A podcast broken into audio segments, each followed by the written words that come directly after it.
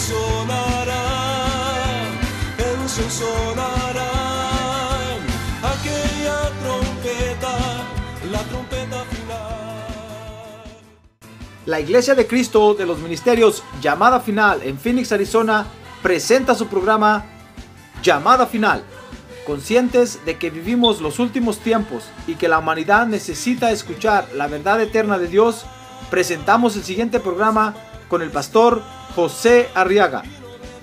Con ustedes, el pastor José Arriaga con el mensaje de la palabra de Dios.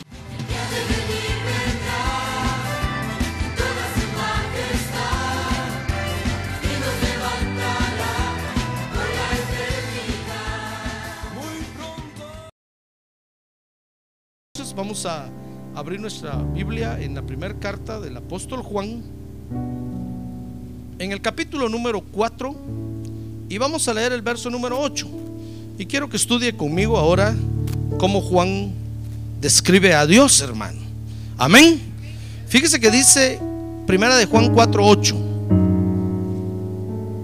El que no ama no conoce a Dios porque Dios es amor. A ver, ¿quiere leerlo en voz alta conmigo? A ver. El que no ama no conoce a Dios, porque Dios es amor. Oremos ahora por estas peticiones, Padre. Ahora ponemos delante de ti este grupo de peticiones y te rogamos que las atiendas, por favor. Necesitamos de ti a cada momento, Señor. Por eso recurrimos a ti en medio de nuestros problemas, de nuestras necesidades en medio de las tribulaciones, oh Dios. Porque solo tú nos puedes auxiliar. A ver, levante su mano y dígale, solo tú me puedes auxiliar, Señor. Solo tú me puedes ayudar. Ayúdame, Padre, en el nombre de Jesús. Amén y amén. Gloria a Dios. Muy bien, siéntense, hermanos, por favor.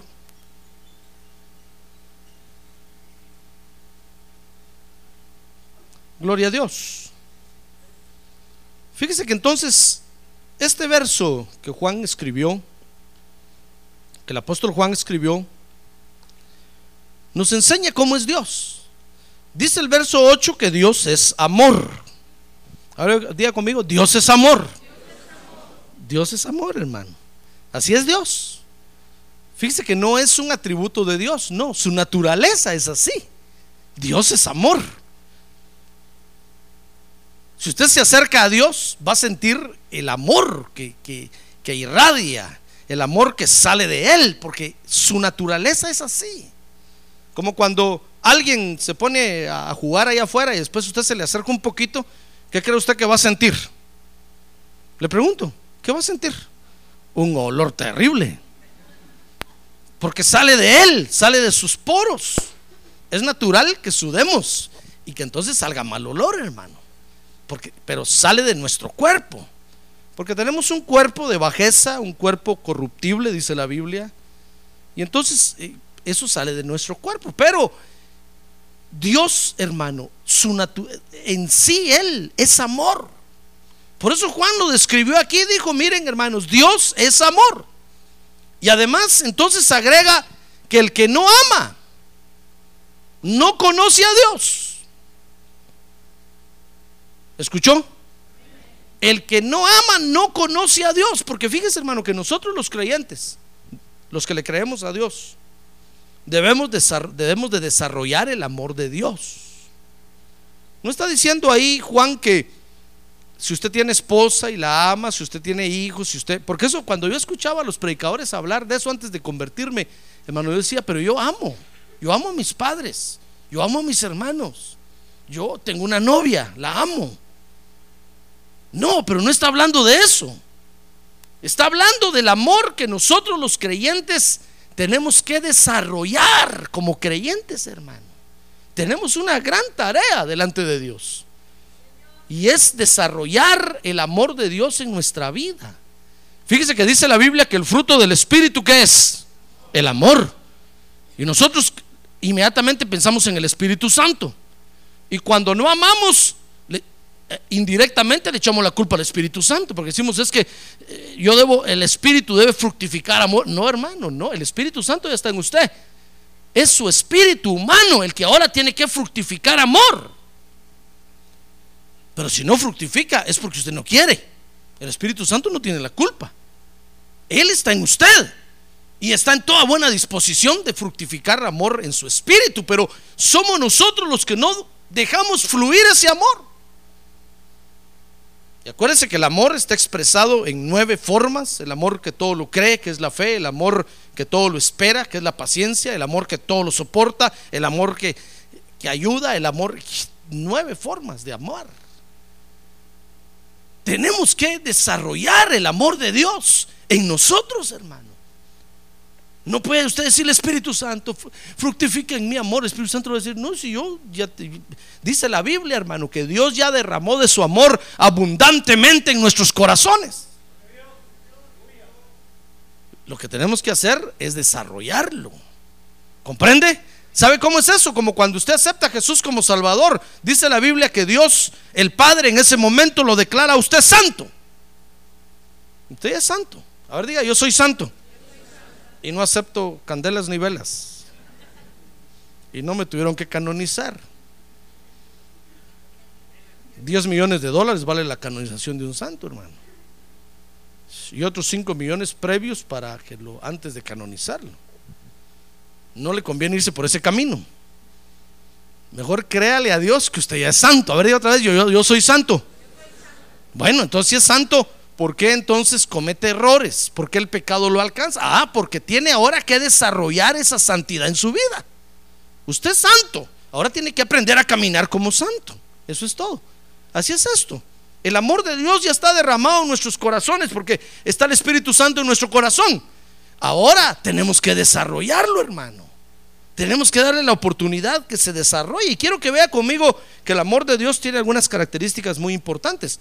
Y la primera es que la palabra en griego aquí es ágape o agape. Dice el verso 8, en otras palabras, que el que no ama no conoce a Dios porque Dios es amor. Y aplicando esta palabra diría, el que no agapao no conoce a Dios porque Dios es ágape. Entonces está hablando del amor ágape, que es el amor, oiga bien hermano, es el amor de benevolencia. A ver, diga benevolencia. Benevolencia quiere decir buena voluntad. Es el amor, hermano, que nos hace tener buena voluntad para todo.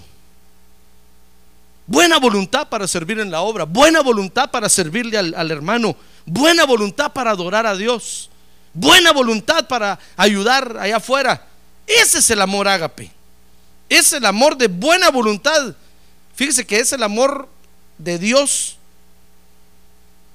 La buena voluntad que tiene ahora para con nosotros. Cuando Dios dice que nos ama, lo que está diciendo ahí esa palabra en griego es que ahora Dios tiene una buena voluntad para con nosotros, hermano. Nos quiere atender, nos quiere escuchar, nos quiere levantar, nos quiere limpiar nos quiere exaltar hasta llevarnos a la estatura del varón perfecto y después darnos la estatura de Cristo. Hoy el Señor está volteado para con nosotros y está dispuesto a atendernos. Ese es su amor, la buena voluntad que hoy tiene para con nosotros. Ah, gloria a Dios. Gloria a Dios. Ese es el amor que tenemos que desarrollar. El amor ágape, que es el amor de benevolencia, de buena voluntad. Fíjese que es el amor de afección. Afección es sinónimo de cariño, de ternura que tenemos que desarrollar ahora en nosotros, hermano. Fíjese que el amor de Dios tiene otra característica, dice el verso 9, y cantaremos de su poder. En esto se manifestó el amor de Dios en nosotros, en que Dios ha enviado a su Hijo unigénito, mire la buena voluntad, al mundo, para que vivamos por medio de Él. Fíjese que el, amor de Dios tiene otra característica que, y es que se manifiesta. Cuando Él dice, tengo ahora una buena voluntad para ti, está dispuesto a darla a conocer. Nos dio a su Hijo unigénito, hermano. Mire qué buena voluntad tiene Dios para con nosotros. Nadie le puede decir, Dios, tú no me amas. A veces nosotros creemos que Dios no nos ama, hermano. Mire qué error que cometemos.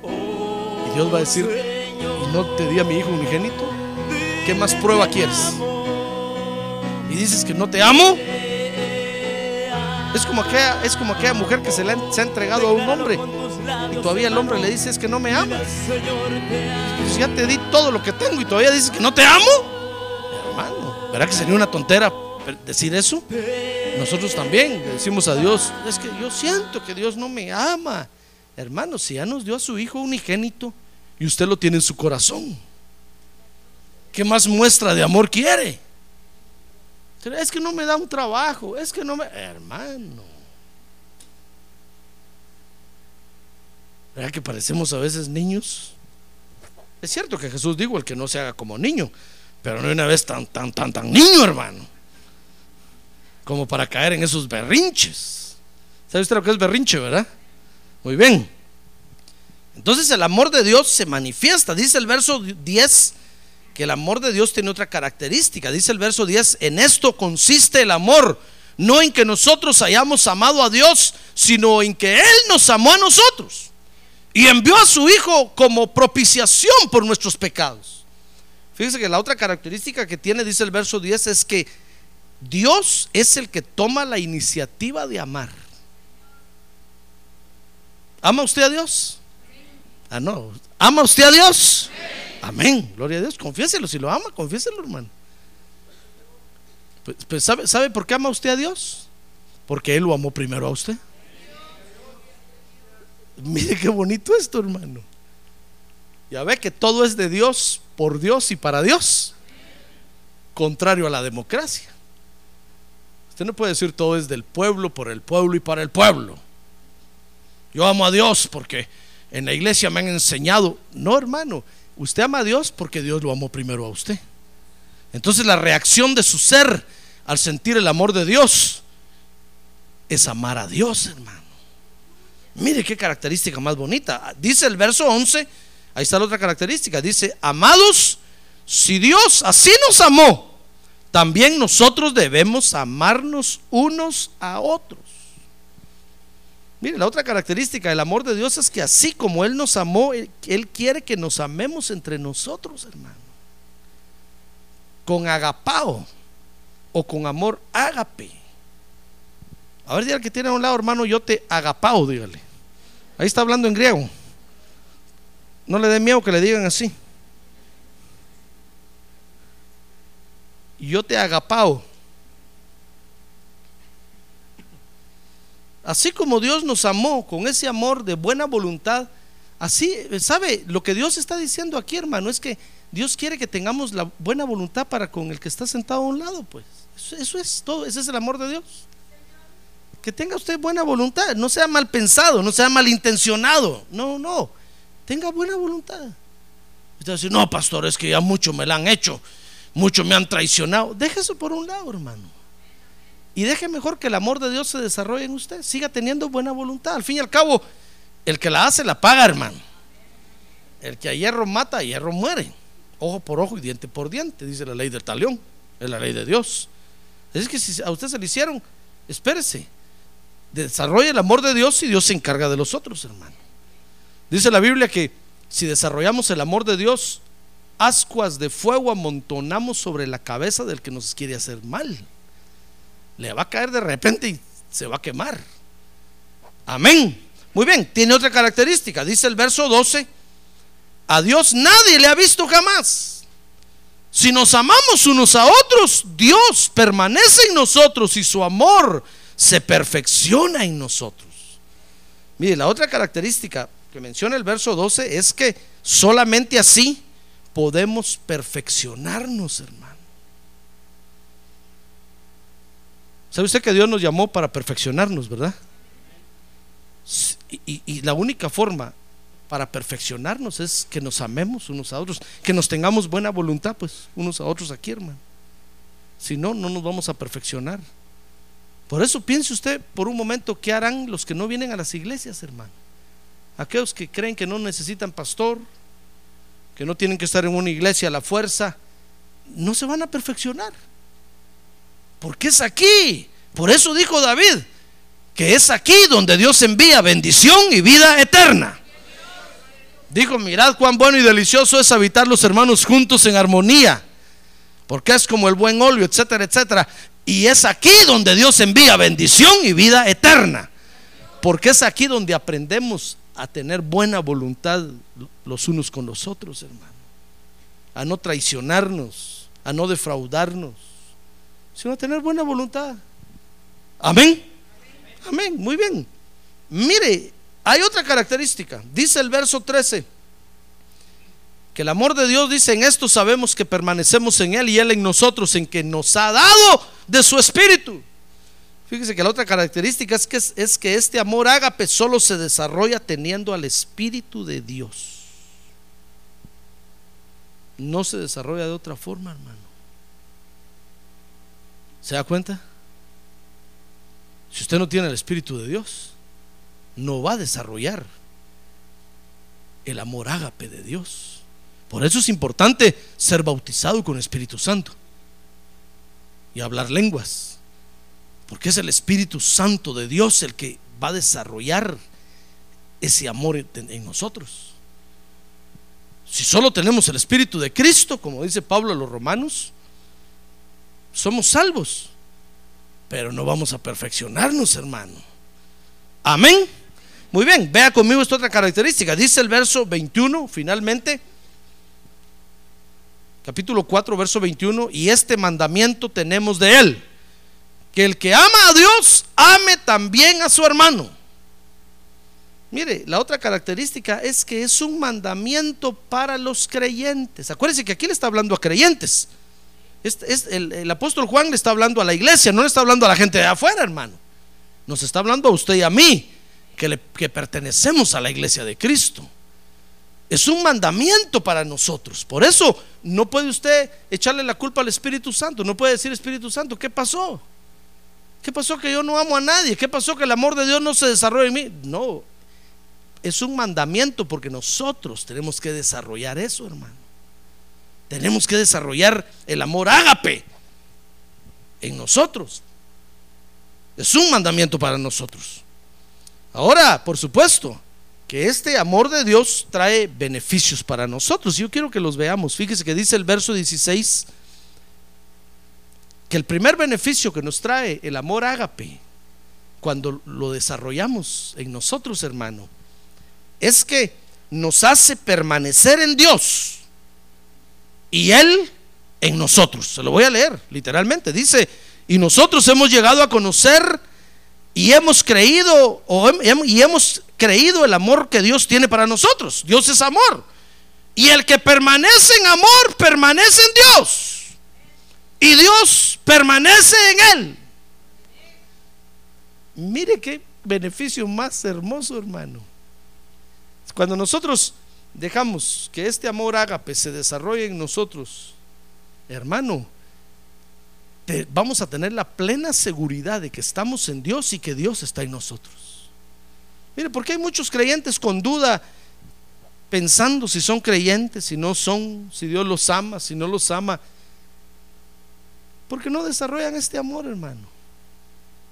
Se les acaba la buena voluntad para la obra de Dios, se les acaba la buena voluntad para, para Dios, se les acaba la buena voluntad, etcétera, etcétera. Y entonces les entra la duda. Pero el primer beneficio es que nos hace permanecer en Dios. Como que hay algo que nos quiere sacar de Dios, ¿se da cuenta? Como que hay algo que nos quiere separar de Dios, pero, pero desarrollando este amor ágape nos hace permanecer en Dios y Él en nosotros. Ah, gloria a Dios, gloria a Dios, gloria a Dios, gloria a Dios. Gloria a Dios. Mire, es, lo que dijo el, el, eh, eh, el, Señor Jesucristo en San Juan 17 cuando dijo, Padre, que sean uno, así como tú y yo somos uno. Que estos también sean uno. Cuando nosotros comenzamos a desarrollar el amor ágape, hermano, eso, mire, nos va a garantizar que vamos a permanecer en Dios.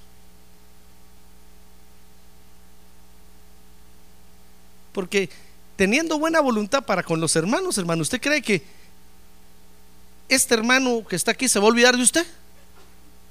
Jamás. Si de repente usted se va de la iglesia, lo va a ir a buscar.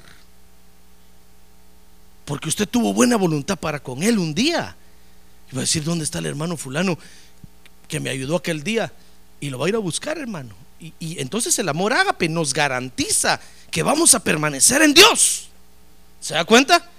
Y suponiendo que usted se va y no viene, va a haber alguien aquí a quien usted un día le tuvo buena voluntad, que va a estar orando por usted noche y día, va a estar pidiendo, y aunque usted esté lejos, va a estar clamando y va a estar pidiendo por usted. Y eso lo va a hacer permanecer en Dios. Ah, gloria a Dios. Y de repente va a regresar usted de la posilga, así todo lleno, olor a cerdo, con olor a chicharrón, a pupusa de chicharrón. Y cuando lo, lo- miremos venir, va, vamos va a decir el hermano o la hermana que está aquí, gloria a Dios, gracias Padre, porque yo sabía que este iba a permanecer en ti, o esta va, van a permanecer en ti. Porque el amor ágape nos garantiza. Fíjese que otras clases de amor no nos garantizan eso, hermano. En cambio, el amor ágape nos garantiza eso. Amén. Dice el verso 18 que el siguiente beneficio que obtenemos al desarrollar el amor de Dios en nosotros, dice, en el amor no hay temor, sino que el perfecto amor echa fuera el temor. Porque el temor involucra castigo y el que teme no es hecho perfecto en el amor. Mire, cuando nosotros desarrollamos, fíjese hermano, ese amor ágape, ¿sabe? El espíritu de temor de Jehová deja de trabajar en nosotros. Pero mientras no desarrollemos el amor ágape, el espíritu de temor de Jehová tiene que operar en nosotros, hermano. Porque si no tememos a Dios, nos desbocamos, no- nos vamos al mundo con facilidad. Pero si usted viene a la iglesia pensando, se murió este hermano este día, no me tocará a mí mañana, y empieza a temblar. Y usted mira que está a un lado y dirá, ¿no será este el next? Y usted empieza a temblar y, con temor, pensando en el castigo, viene a adorar a Dios, hermano. Pero cuando usted desarrolla el amor ágape, usted ya no tiene temor. Usted dice, Señor, aunque caigan mil a mi diestra y diez mil a mi siniestra, a mí no llegará. Ah, yo nunca te voy a dejar, nunca te voy a abandonar. Siempre te voy a estar adorando día y noche. ¿Sabe usted que eso fue lo que hizo Abraham? Fíjese que Abraham, cuando viajó de Ur a Canaán, Abraham pudo, haber dicho: No está el pastor aquí en Canaán, va. Me voy a ir a aquí. Se hubiera dado la grande, hermano. Pero sabe, dice que Abraham, cuando llegó a Canaán, lo primero que hizo fue levantar un altar a Dios y adorar a Dios, hermano. No estaba viendo si tenía su pastor ahí, si estaban los hermanos ahí, no. Él, y después caminó para otro lado y levantó otro altar para adorar a Dios. Es que ese es el que ha desarrollado el amor de Dios ya. Hermano, ya no tiene que andar con, con miedo, amenazando, que lo amenazan, eh, pensando, peor si al salir de aquí me cae un rayo y me parte. No, porque el amor lo hace estar seguro en Dios. ¿Se da cuenta? Entonces el amor, el otro beneficio que trae cuando lo desarrollamos en nosotros, hermano, es que echa fuera el temor. Ya no va a tener usted miedo si pierde o no pierde la salvación. Ya no, ya no le va a dar miedo a ustedes. Y usted va a oír discutir a los bautistas y a, los pentecostales. Y unos dicen que sí se pierde y otros que no se pierde. Y que sí, y se agarran del pelo y se pelean. Y usted va a decir que me importa a mí. Yo amo a Dios y estoy seguro con Dios. Ah, gloria a Dios. Yo sé que Él es mi Salvador. Ah, gloria a Dios. Y como dijo Job, aunque Él me mate, en Él voy a esperar siempre. O como Jonás, que cuando estaba en el vientre del pez y ahí se murió, de ahí lo sacó Dios, hermano. Entonces, nos conviene desarrollar el amor de Dios. A ver, dile que tiene un lado, nos conviene desarrollar el amor de Dios, hermano. Nos conviene desarrollar el amor de Dios. ¿Ya, ya, ya lo dijo? A ver, dígalo ahora, me conviene desarrollar el amor de Dios. Ah, el amor eros, eso sí lo desarrollamos rápido, hermano. Eso no nos tienen que decir tanto.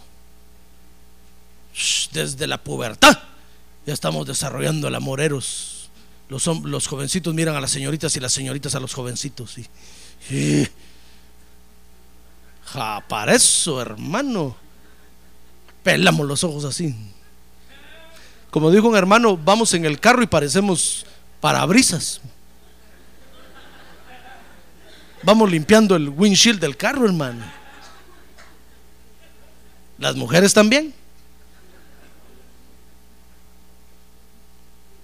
El amor eros, oh, hermano. El amor fileos, no se diga. Pero el amor ágape, hermano.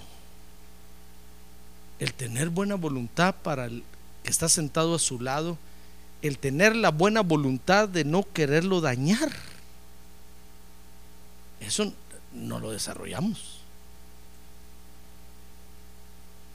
El tener la buena voluntad de, de, de, verlo prosperado. Eso no lo desarrollamos. Decimos, no, si este prospera, yo lo apacho. Porque el que primero tiene que prosperar soy yo. Hermano. Pero el amor ágape es el que tenemos que desarrollar. Amén. Entonces, eh, dice el verso número, el verso 19, que el siguiente beneficio son cuatro beneficios. Ya le dije el primero, que nos hace permanecer en Dios y Él en nosotros. Segundo, que echa fuera el temor. Ahora oiga el tercero, qué bonito, verso 19, 4.19. Nosotros amamos porque Él nos amó primero. ¿Sabe, ¿Sabe qué? ¿Cuál es ese beneficio del amor de Dios, hermano? Es que cuando nosotros empezamos a desarrollar el amor ágape, el amor de Dios en nosotros, eso produce más amor. Oye usted que la gente a veces se queja y dice, no, es que en esa iglesia no hay amor.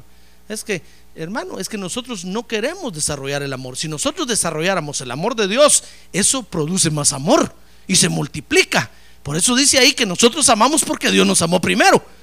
Dios puso la semilla y resultamos nosotros amando a Dios, hermano. ¿Se da cuenta? E- Ese, amor se multiplica. Y, y es bonito porque es un amor que edifica. Es un amor que fortalece. Ese es el amor de Dios.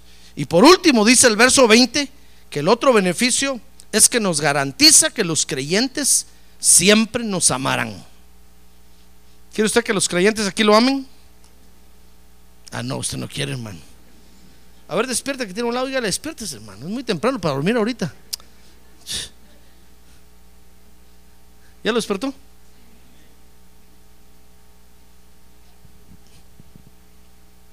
Dice el verso, el verso, el verso 20. Si alguno dice, yo amo a Dios y aborrece a su hermano, es un mentiroso. Porque el que no ama a su hermano, a quien ha visto, no puede amar a Dios a quien no ha visto. Ahora mira el que tiene a un lado. ¿Lo mira o no lo mira? Si no mira, póngase los lentes y mírelo. ¿Lo mira?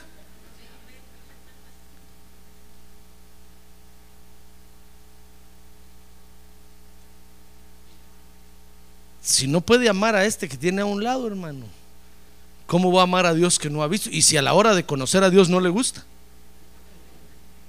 Y usted dice, ah, yo pensé que era más bonito. ¿Qué va a hacer, hermano?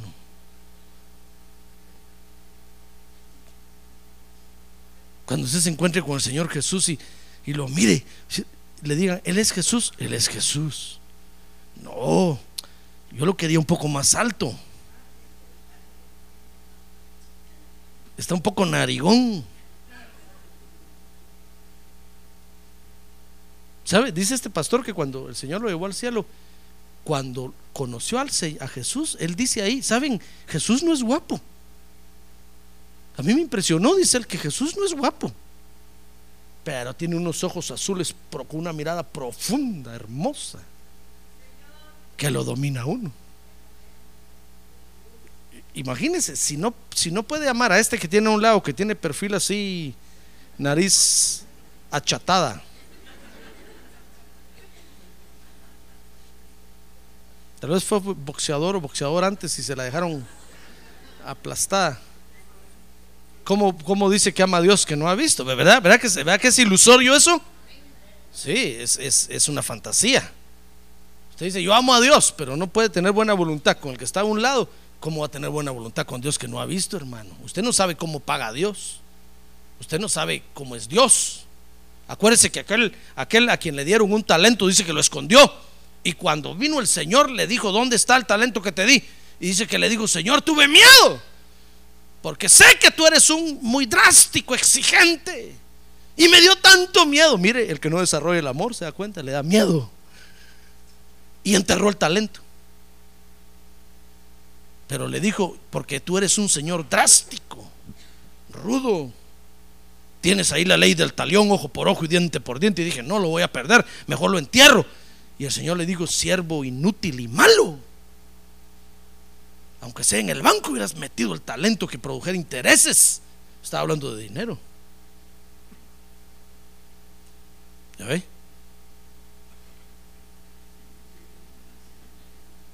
¿Cuánto le ha dado Dios a usted? ¿Y ha producido para darle a Dios? De eso se trata esa parábola. Dios le da dinero a usted, pero es para que lo ponga a trabajar, para traerlo a la obra de Dios entonces, hermano. Pero hay quienes se lo ve, mano de mono. O les da tanto miedo que dicen, no, es que no sé si al darlo ahí se lo voy a dar a Dios, peor si el pastor se lo roba.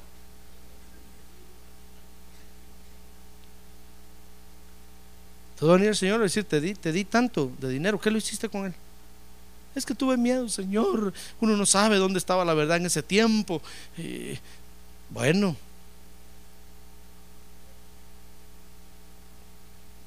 Fíjese que dice, dice el verso, el verso 20, que es el que estamos leyendo, ¿verdad? Si alguno dice yo amo a Dios y aborrece a su hermano, es un mentiroso. Fíjese que el amor de Dios desarrollado en nosotros quiere decir esto, este verso 20, nos garantiza que los verdaderos creyentes nos van a amar siempre. Siempre.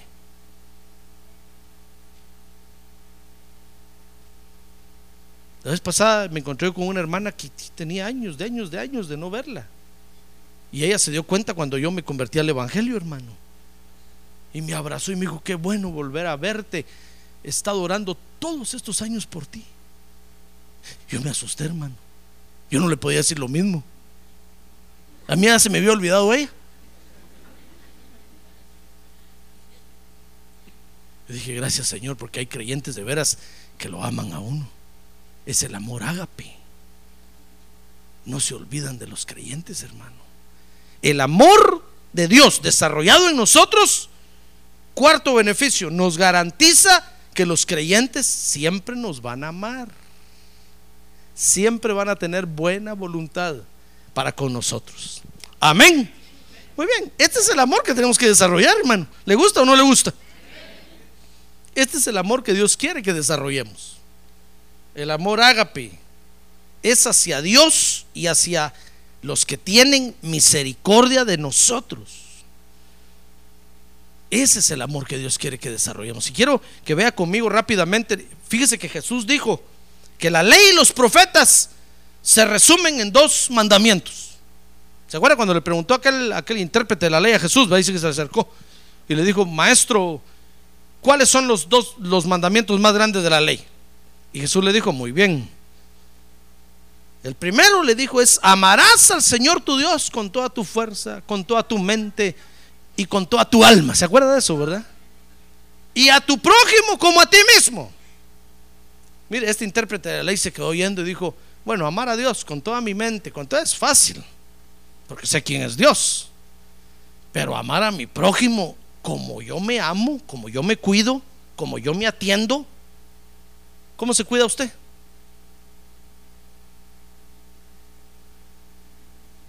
¿Bien? Sí, se le ve bien. Se le ve bien peinado, bien vestido. Se le ve bien, hermano. ¿Qué le parece que así como usted se cuida, así como usted se ama, tiene que amar al que tiene a un lado? No mire a nadie ahora, míreme aquí.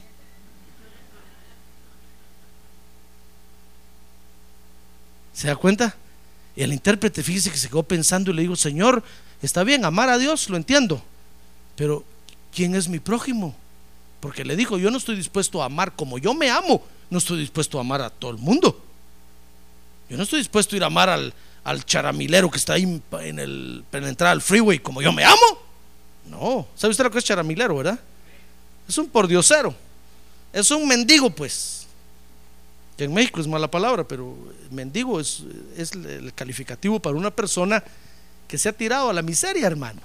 Aquellos que duermen debajo de los puentes y que andan todos, ¿verdad? Muy bien. El intérprete le había dicho, Señor, está bien, yo estoy dispuesto a amarme a mí mismo. Pero tú me dices que ame al, que está a un lado mío, como yo me cuido. No, no, le digo, no, Señor, por favor. ¿Cómo, cómo, voy a, cuidar al que, al que está a un lado así como yo me cuido? Y si es alguien que no conozco y no sé ni quién es, ni... No, Señor, ¿quién es mi prójimo? ¿Y sabe qué le dijo Jesús? Muy bien, le dijo. Había un hombre que iba de Jerusalén a Jericó y se acuerda la parábola, ¿verdad? Y lo asaltaron y lo dejaron tirado ahí, le robaron. Y pasó un, sacerdote de Leví y lo vio y se hizo a un lado y se fue. Dijo, no, no quiero comprometerme. Y pasó eh, un levita y, hizo, y se fue. Pero pasó un samaritano que lo vio y dijo, pobre este, lo asaltaron y lo agarró, lo, lo, le curó las heridas, lo llevó, ¿se acuerda, verdad? Al mesonero, etcétera, etcétera. Y entonces le dijo al intérprete, ¿quién crees tú que es el prójimo de este a quien asaltaron en el camino? Ah, el intérprete dijo, el que tuvo misericordia de él. Oh, le dijo el Señor, es correcto. Ve, le dijo, y haz tú lo mismo. Entonces, ¿a quién tiene que amar usted como a usted mismo, hermano? ¿Comprende? Le pregunto, ¿a quién tiene que amar usted como usted se ama? ¿A quién? No, pero ¿quién es el prójimo? ¿A quién tiene que amar como usted se ama? ¿A quién? Al que ha tenido misericordia de usted, hermano. A ese tiene que amar como usted se ama. Ah, gloria a Dios, gloria a Dios. Gloria a Dios. Oiga, ¿cómo es el amor de Dios desarrollado en los creyentes? ¿Cómo se tiene que desarrollar ese amor? Nosotros creemos que tenemos que amar a, a cualquier perico de los palotes como nosotros nos amamos, hermano. No, no, no. Usted tiene que amar nada más como usted se ama al que ha tenido misericordia de usted. Si un día de estos yo lo invito a una soda ahí, y usted me la acepta, ya me lo gané, hermano. Me tiene que amar como usted se ama. Porque estoy teniendo misericordia de usted y le estoy dando una soda. ¿Comprende? Imagínese cuánto más el que le ha dado casa, el que le ha dado comida, el que le ha dado vestido. Porque lo vio un día necesitado y le dijo, no tengas pena, yo te voy a ayudar y le dio de su dinero. Quitó la comida de su mesa y se la dio a usted. Con ese usted tiene una deuda terrible, hermano. O con esa. Usted tiene una deuda terrible, sea creyente o no sea creyente. Lo tiene que amar como usted se ama. Por eso cuando en una empresa nos dan un trabajo, hermano, ¿están teniendo misericordia de nosotros o no? Claro. Usted llega necesitado, tiene que pagar su casa, su bill, su carro y, dice que quiero aplicar aquí, por favor, denme este trabajo, lo necesito. ¿De veras lo necesita? ¿Tiene usted familia? Le preguntan a uno primero y le miran la cara de casado a uno, hermano. Todo ojeroso y, con la forma de los brazos de tanto chinear así. Ya lleva uno los brazos engarabatados así, hermano. Solo miran a uno así y dice, oh, este tiene planta de casado. ¿Es casado? Sí. ¿Cuántos hijos tiene? Seis, siete. Ay, dicen, Señor, ¿qué hago con este? Este necesita el trabajo más que nadie y se lo dan a usted. Están teniendo misericordia de usted. ¿Sabe? Usted esa empresa la tiene que amar como usted se ama, hermano. Así como cuida su casa. Así tiene que cuidar esa empresa. Shh, hermano. Jesús le dijo a este, amarás al Señor tu Dios con todo tu corazón y a tu prójimo, al que tiene misericordia de ti, como a ti mismo. Ese es el amor de Dios, ¿se da cuenta? Hermano. Oh, dijo el intérprete de la ley, gracias Señor. Me quitaste un gran peso de encima. Yo pensé que tenía que amar a todo el mundo así como yo me amo. Dije yo, qué injusticia. No, Dios es justo, hermano. Amén. Y ha establecido en su ley que usted solo tiene que amar como usted se ama al que ha tenido misericordia de usted. Al que, al que un día le tendió la mano y lo ayudó. Aunque sea en algo insignificante. A ese tiene que amar como usted se ama. Si usted se echa spray en el pelo para que le salga más pelo, busque al que tuvo misericordia de usted y échele el mismo spray dígale, mire, le va a salir pelo. Así me amo yo. Si usted acostumbra a ir con el manicurista y que le haga las uñas y los pies, busque al que, al, que ha tenido misericordia de usted dígale, vente para acá, te voy a llevar, te voy a enseñar cómo me amo yo. Y siéntelo y dígale, hagan un trabajo de manos a este, por favor, déjenle las uñas bonitas así que cuando extienda la mano se le vea bonita la mano. Tal vez le va a decir, no, no, no tengas pena, no, yo no necesito eso, no, no, es que así me amo yo. Y tú tuviste misericordia de mí y te quiero amar como yo me amo. Amén.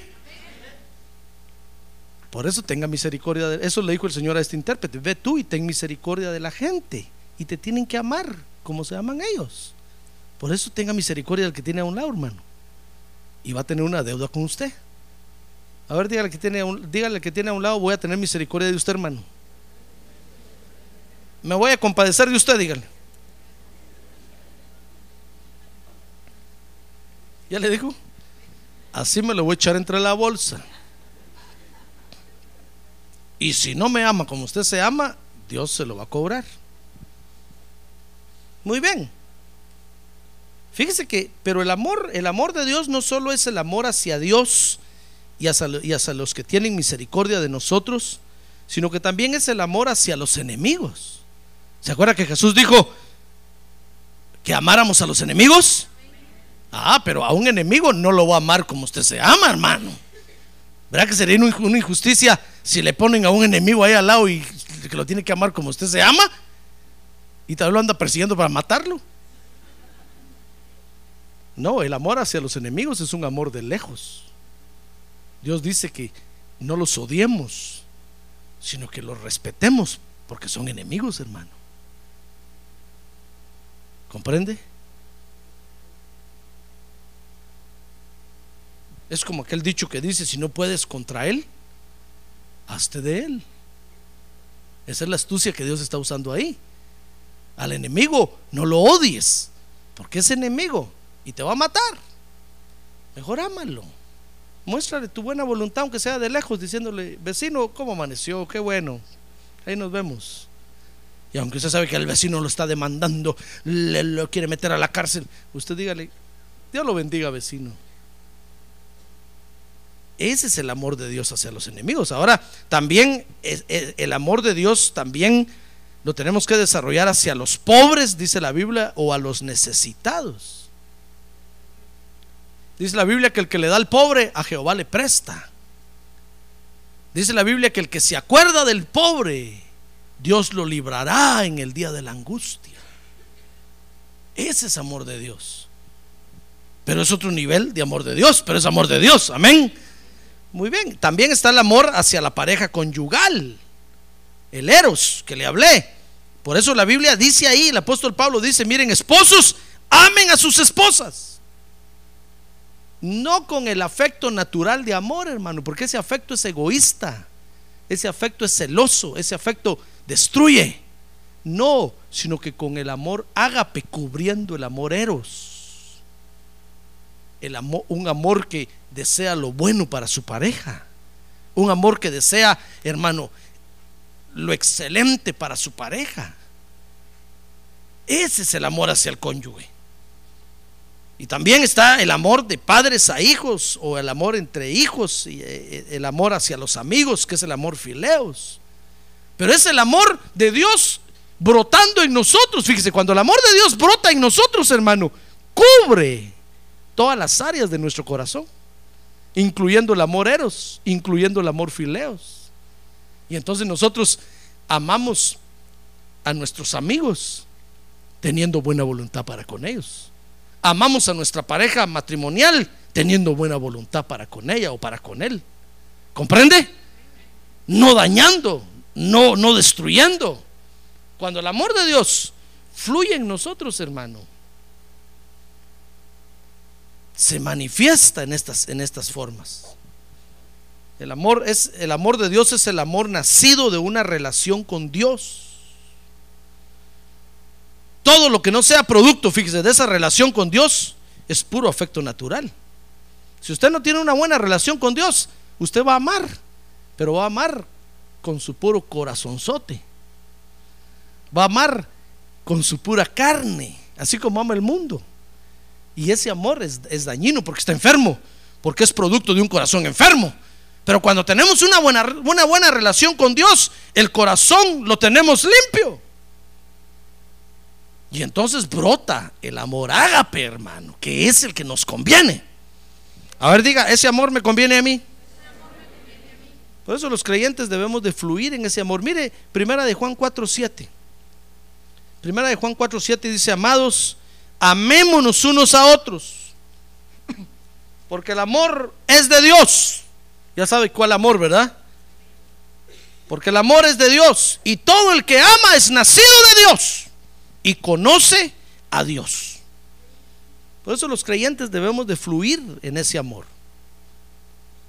Porque eso nos muestra que somos nacidos de Dios y que conocemos a Dios. Amén. ¿Quiere usted fluir en ese amor? A ver, pregúntale que tiene a un lado. ¿Quiere fluir en ese amor? Antes de que se duerma, dígale. Le voy a hacer esta pregunta. ¿Quiere fluir en ese amor? Pregúntale otra vez. ¿Fluir en ese amor? Ayúdeme, es que yo no puedo llegar hasta ahí donde está usted. ¿Quiere fluir en ese amor? ¿Quiere fluir en ese amor o no? Muy bien, entonces vea conmigo primera de Juan capítulo 3, verso 1. Ahí está cómo vamos a fluir en ese amor, porque yo creo que esto es lo más interesante, hermano. ¿Cómo fluir en este? Mire, si yo le enseño del amor de Dios y no le enseño cómo fluir en el amor de Dios, sería un ingrato, hermano. Sería un mal maestro. Usted diría, qué bonita estuvo su enseñanza, pastor. Qué amor de Dios tan grande, tan hermoso, pero no me enseñó cómo. Yo tengo, que fluir en ese amor, pero Juan nos enseña aquí. Dice primera de Juan capítulo 3, verso 1. Mirad cuán gran amor nos ha otorgado el Padre para que seamos llamados hijos de Dios y eso somos. Por eso el mundo no nos conoce porque no le conoció a Él. Amados, ahora somos hijos de Dios y aún no se ha manifestado lo que habremos de ser. Pero sabemos que cuando Él se manifieste seremos semejantes a Él, porque le veremos como Él es. Y dice el verso 3. Y todo el que tiene esta esperanza puesta en Él, ¿qué dice? A ver, más recio, ¿se qué? Se purifica así como Él es puro. ¿Quiere usted fluir en el amor de Dios? Muy bien. Entonces, purifíquese, hermano. Purifíquese. Límpiese. ¿Sabe, ¿Sabe qué quiere decir eso? Nosotros deberíamos de venir a la iglesia y decirle, Señor, ¿no tienes alguna prueba por ahí todavía para mí? Pero una de acá, Señor, que me haga gritar y gemir. Una de acá es que me haga llorar. Porque cada vez que nos meten a una prueba salimos más limpios, hermano. ¿Qué le parece? Ah, pero nosotros andamos huyendo de las pruebas, por eso venimos a la iglesia. Cuando no tenemos trabajo, ahí está usted en la iglesia todos los días. Digo, oh, ¿qué le pasará al hermano o a la hermana? Es que se quedó sin trabajo. Y, y anda huyendo de la prueba y entonces está en la iglesia. Pero cuando tiene trabajo, no se le ve para nada aquí, hermano. Pero a la hora de recoger la ofrenda.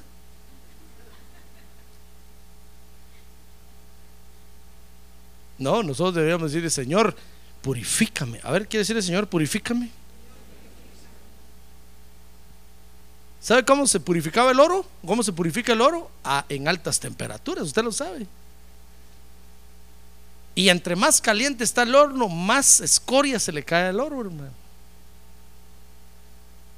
Nosotros debemos de venir a decirle, Señor, prepárame una prueba, por favor, un horno siete veces calentado.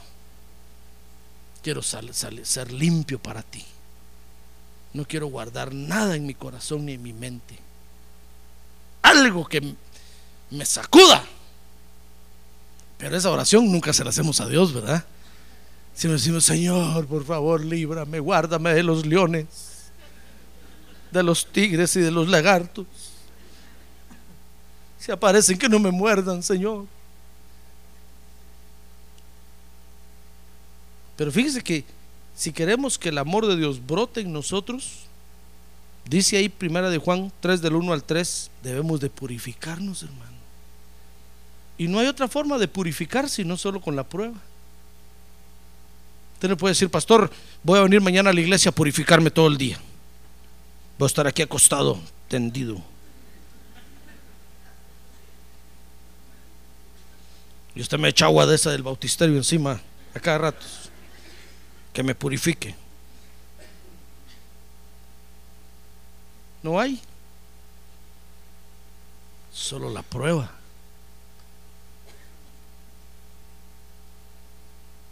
Muy bien, pero hay otra forma, hay, otra cosa que tenemos que hacer también. Primera de Juan 3:7. Juan dice ahí, hijos míos, que nadie os engañe. El que practica la justicia es justo, así como Él es justo. Ya ve, está diciendo Dios es puro y Dios es justo. Entonces usted quiere que el amor de Dios brote en usted, purifíquese. Usted quiere que el amor de Dios brote en usted, entonces practique la justicia. Dice el verso 4 que la justicia es no practicar el pecado, alejarse del pecado. Dice el verso 4, todo el que practica el pecado practica también la infracción de la ley. Pues el pecado es infracción de la ley, practica la injusticia, hermano. ¿Se da cuenta? Entonces, tenemos que alejarnos del pecado sencillamente y purificarnos, pedirle al Señor que nos limpie, que nos limpie. Si nosotros nos limpiamos, hermano, dijo el apóstol Pablo, el que se limpia en la casa de Dios va a ser un vaso para honra. Y va a ser usado para, para cosas de, de honra. Pero el que no se limpia va a ser un vaso vil. Y va a ser usado para usos viles. Va a ser usado para, para querer interrumpir la iglesia, para querer estorbar la iglesia, para querer destruir la iglesia. Pero el que se limpia, dijo, va a ser usado en honra. Amén. Muy bien, entonces, hermano, el amor de Dios únicamente brota cuando nosotros nos limpiamos y únicamente brota cuando nosotros nos alejamos del pecado. Ahora comprende por qué el mundo no tiene el amor de Dios. No tienen el amor de Dios, aunque digan, pero yo amo a Dios, dice alguien por allá. ¿De dónde telas si no hay arañas? No tienen el amor de Dios, hermano. Porque ni se están limpiando, no tienen la palabra de Dios que los limpia y no tienen el valor de alejarse del pecado.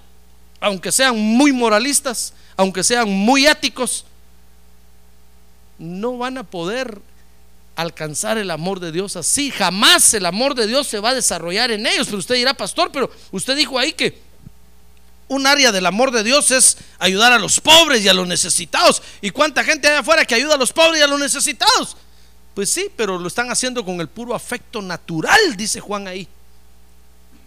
Lo están haciendo de su propia inspiración. Y con eso creen que ya van al cielo. No, hermano. Dios es amor. Y todo el que vaya a llegar allá tiene que llegar con la forma del amor de Dios. Esa es la medida. Amén.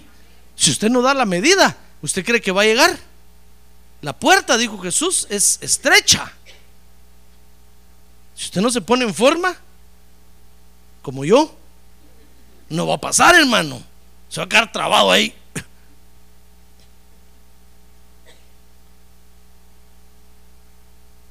La forma de, la puerta de la entrada tiene la forma del amor de Dios. Si usted no va a la estatura del amor de Dios, no va a pasar, hermano. Porque Dios es amor. Dios no va a dejar que se le acerque a alguien que no es como Él. Nadie va a poder convivir con Dios si no desarrolla el amor de Dios. Y eso únicamente se puede desarrollar aquí en la tierra. No va a decir usted, pastor, yo mejor voy a esperar que Dios me lleve y entonces allá voy a desarrollar todo. No, aquí en la tierra, usted y yo tenemos que desarrollar el amor de Dios. Dele una oportunidad a Dios, hermano. Límpiese y aléjese del pecado. Y entonces va a ver que el amor de Dios se va a desarrollar en usted. Entonces usted va a tener buena voluntad. ¿Verdad que no es complicado? Es sencillo. El Evangelio es sencillo, hermano. Dios diseñó el Evangelio precisamente para usted y para mí. No lo hizo complicado y tan difícil que no podamos alcanzarlo. No, hermano. Dios lo hizo sencillo para que usted y yo podamos alcanzar esas glorias. Amén. Límpiese y aléjese del pecado y el amor de Dios va a brotar en usted, va a ver. Entonces ya no le va a echar la culpa al Espíritu Santo. El Espíritu Santo le va a decir, ya ves, ¿por qué no brota, por qué no fluía el amor de Dios en ti? Porque no te limpiabas. Ah, vivías anhelando el pecado. No era mi culpa, sino que eras tú el que no dejaba fluir ese amor. Pero ahora que te has limpiado y te alejas del pecado, ¿verdad que qué buena voluntad tienes? ¿Verdad que se te quitó la malicia de los ojos? ¿Verdad que se te quitó el mal pensamiento de la mente? Ya ve, es que hay cosas, mi hermano, hay cosas que no salen con una oración.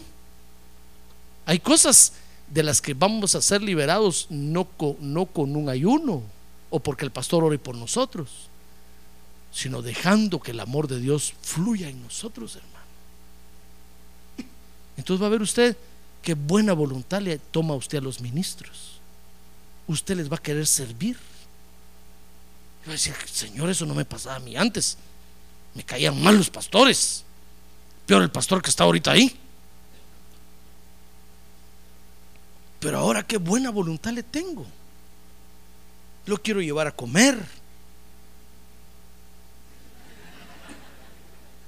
Le quiero comprar un su traje nuevo. Ese, ese deseo tengo en mi corazón. ¿Qué me estará pasando? Oh, el amor de Dios está fluyendo en usted, hermano. Va a ver qué buena voluntad le toma usted a la obra de Dios. Usted va a decir, pastor, mire, no, no habrá que quitar esos hilitos que tienen esas ventanitas ahí. Si quieren, mañana vengo yo y limpio todo eso. No, no, no, no, no. Eso es para que miremos que estás saliendo el aire. No lo va a quitar. Lo que quiero decirle, pues, es que nos vamos a ofrecer para decir, pastor, no quiere que limpie esas flores, no quiere que mañana vengo. Y, porque el amor de Dios está fluyendo, se está limpiando y se está alejando del pecado. Entonces el amor de Dios fluye, fluye, fluye. ¡Ah, gloria a Dios! Y es para beneficio y edificación del cuerpo de Cristo. Y entonces la iglesia crece, hermano, y los de afuera nos, nos guachan. Y, nos miran, hermano. Y dicen, que tanta gente viene a trabajar a esa iglesia. Ahí está uno cortando la grama, otro quitando allá, otro. ¿Tanto dinero tendrá ese pastor? No, es que es el amor de Dios fluyendo, hermano. ¿Comprende? Es la buena voluntad que nos nace en el corazón para hacer las cosas de Dios, para bendecir al hermano, para bendecir a la iglesia, para bendecir la obra de Dios, hermano. Ese es el amor de Dios. Amén. Amén. Cierre sus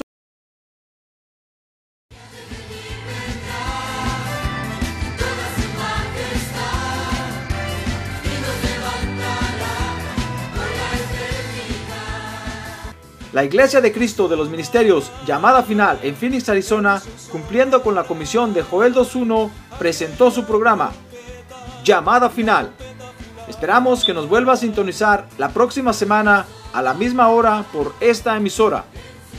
Los invitamos a nuestras reuniones en el 6023 Norte 71 Drive, esquina con Bethany Home Road.